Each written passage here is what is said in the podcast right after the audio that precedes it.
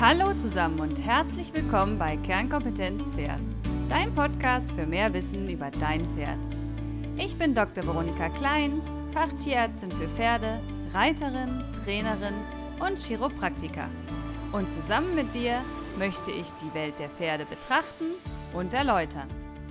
Ganz nach dem Motto, es ist nicht wichtig, besser als jemand anderes zu sein, sondern es geht darum, besser als am Tag zuvor zu sein.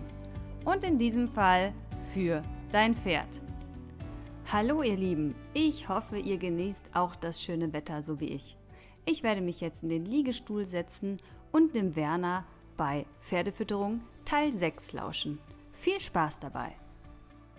Bevor wir heute mit dem neuen Kapitel Nährstoffe und Nährstoffbedarf beginnen, will ich nochmal an den ersten Teil, an die Grundsätze der Pferdefütterung erinnern. Die Art und bedarfsgerechte Fütterung war unser Ziel. Die arttypischen, pferdetypischen Besonderheiten des Fressverhaltens und des Verdauungstraktes haben wir in den letzten Teilen Futteraufnahme und Futterverwertung kennengelernt.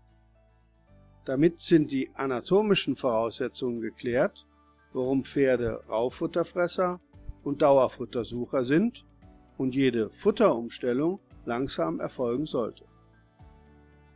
Heute mit dem Teil 6 beginnen wir mit den Nährstoffen und dem Nährstoffbedarf. Wir wollen ermitteln, welche Nährstoffe ein Pferd wozu benötigt, denn unser Ziel ist eine bedarfsgerechte Fütterung und nicht eine Überversorgung mit noch so gesunden Nährstoffen.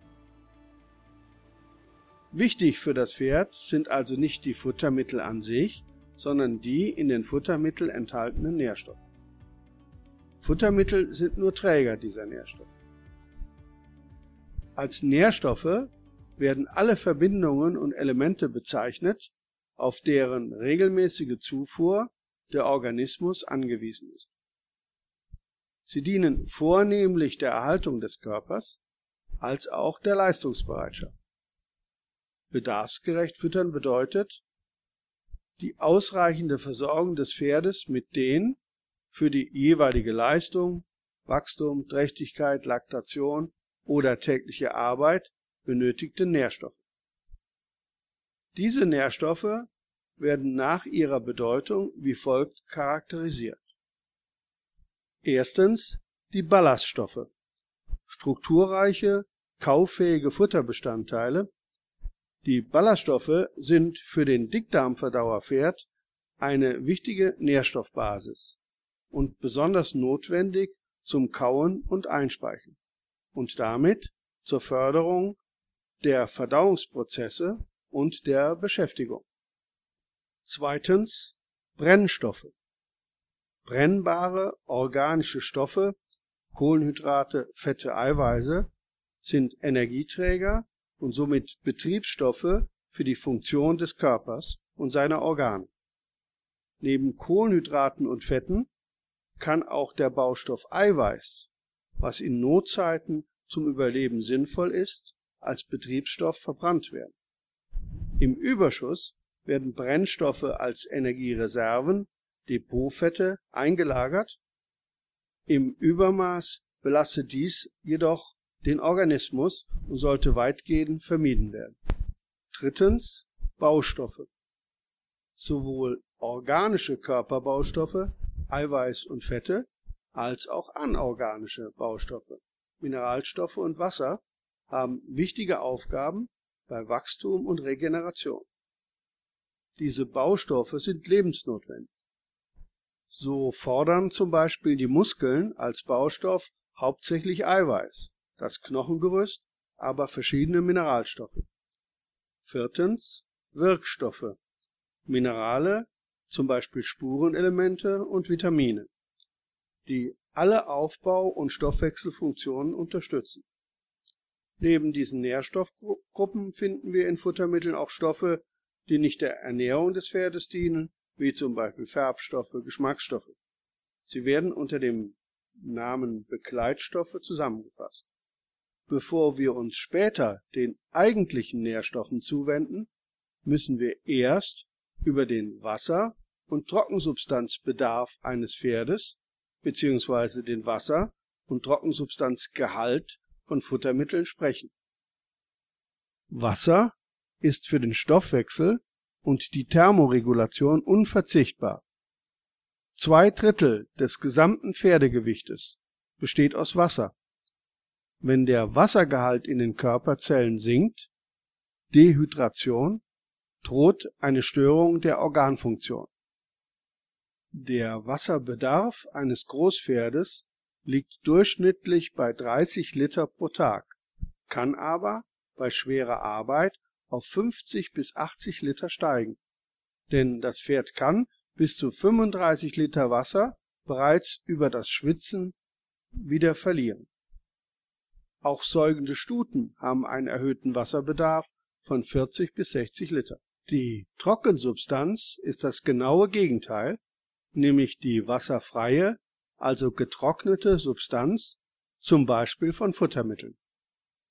Sie hat eine große Bedeutung bei der Beurteilung einer Futterration. Um eine vergleichbare Maßeinheit zu bekommen, wird die Trockensubstanz als Bezugsgröße für die tägliche Futteraufnahme zur Sättigung des Pferdes verwendet. Zum Beispiel durchschnittlich frisst ein 500 Kilogramm schweres Pferd über den Tag auf der Weide ca. 50 bis 60 Kilogramm Gras. An der Heuraufe aber nur 12 bis 15 Kilogramm Heu. Sicher gibt's da Ausnahmen, aber durchschnittlich ist das Pferd in beiden Fällen satt. Wir haben im Podcast Pferdefütterung Teil 1 zwar besprochen, dass Sättigung eigentlich durch die Zahl der Kauschläge erreicht wird, was aber sehr schwierig zu zählen ist. Deshalb ist die Trockensubstanzaufnahme ein gutes Hilfsmittel, die Sättigung des Pferdes zu beurteilen. Weidegras enthält ca. 80 Prozent Wasser, trockenes Heu noch immer ca. 15 Prozent Restfeuchte. Das ergibt, dass 50 Kilogramm Gras dieselbe Menge trockene, wasserfreie Substanz enthält wie 12 Kilogramm Heu. In beiden Fällen circa 10 Kilogramm Trockensubstanz. Im Durchschnitt nehmen Pferde zur Sättigung täglich zwei bis drei Prozent ihres Körpergewichts an Trockensubstanz auf. Das heißt, ein 500 Kilo schweres Pferd benötigt täglich 10 bis 15 Kilo Trockensubstanz, dann ist es satt. Aber für die endgültige Beurteilung des Futterbedarfes spielt neben dem Körpergewicht und natürlich auch dem Futterzustand, ist es fett oder mager, auch die Pferderasse, der Pferdetyp und die Verwendung des Pferdes eine wichtige Rolle. Pferde im schlechten Futterzustand sowie schwerfutterige Pferde benötigen einen Zuschlag, während leichtfutterige oder fette, entsprechend knapper, gefüttert werden müssen. Die Weisheit, das Auge füttert mit, bestätigt sich hier. Die Ermittlung der Trockensubstanzaufnahme sagt mir auch, ob eine Ration überhaupt realistisch, das heißt nicht deutlich zu hoch bzw. zu knapp angesetzt ist. Eine weitere wertvolle Aussage der Trockensubstanz des Trockensubstanzgehaltes ist die Beurteilung der Lagerfähigkeit von Futtermitteln und die damit verbundene Futtermittelqualität. Die Lagerfähigkeit von Trockenfuttermitteln, zum Beispiel von Heu in der Scheune, ist erst bei einem Trockensubstanzgehalt von mindestens 85 Prozent, also bei maximal 15 Prozent Restfeuchte, gewährleistet Höhere Restfeuchte führt zu Verderb.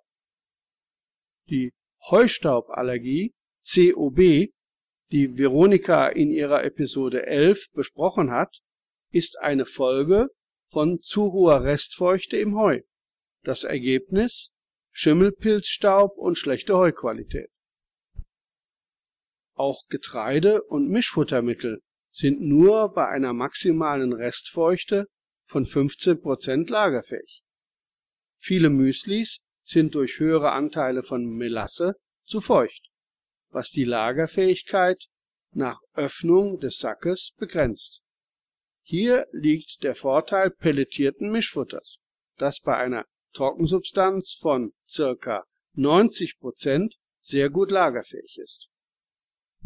Wie schon erwähnt, enthält die Trockensubstanz alle wichtigen Nährstoffe, wie zum Beispiel Ballaststoffe, wie Rohfaser, wichtige Baustoffe wie Eiweiß, Mineralstoffe, wichtige Brennstoffe, zum Beispiel Kohlenhydrate und Fette, und wichtige Wirkstoffe wie Minerale und Vitamine, auf die wir in den nächsten Folgen eingehen wollen.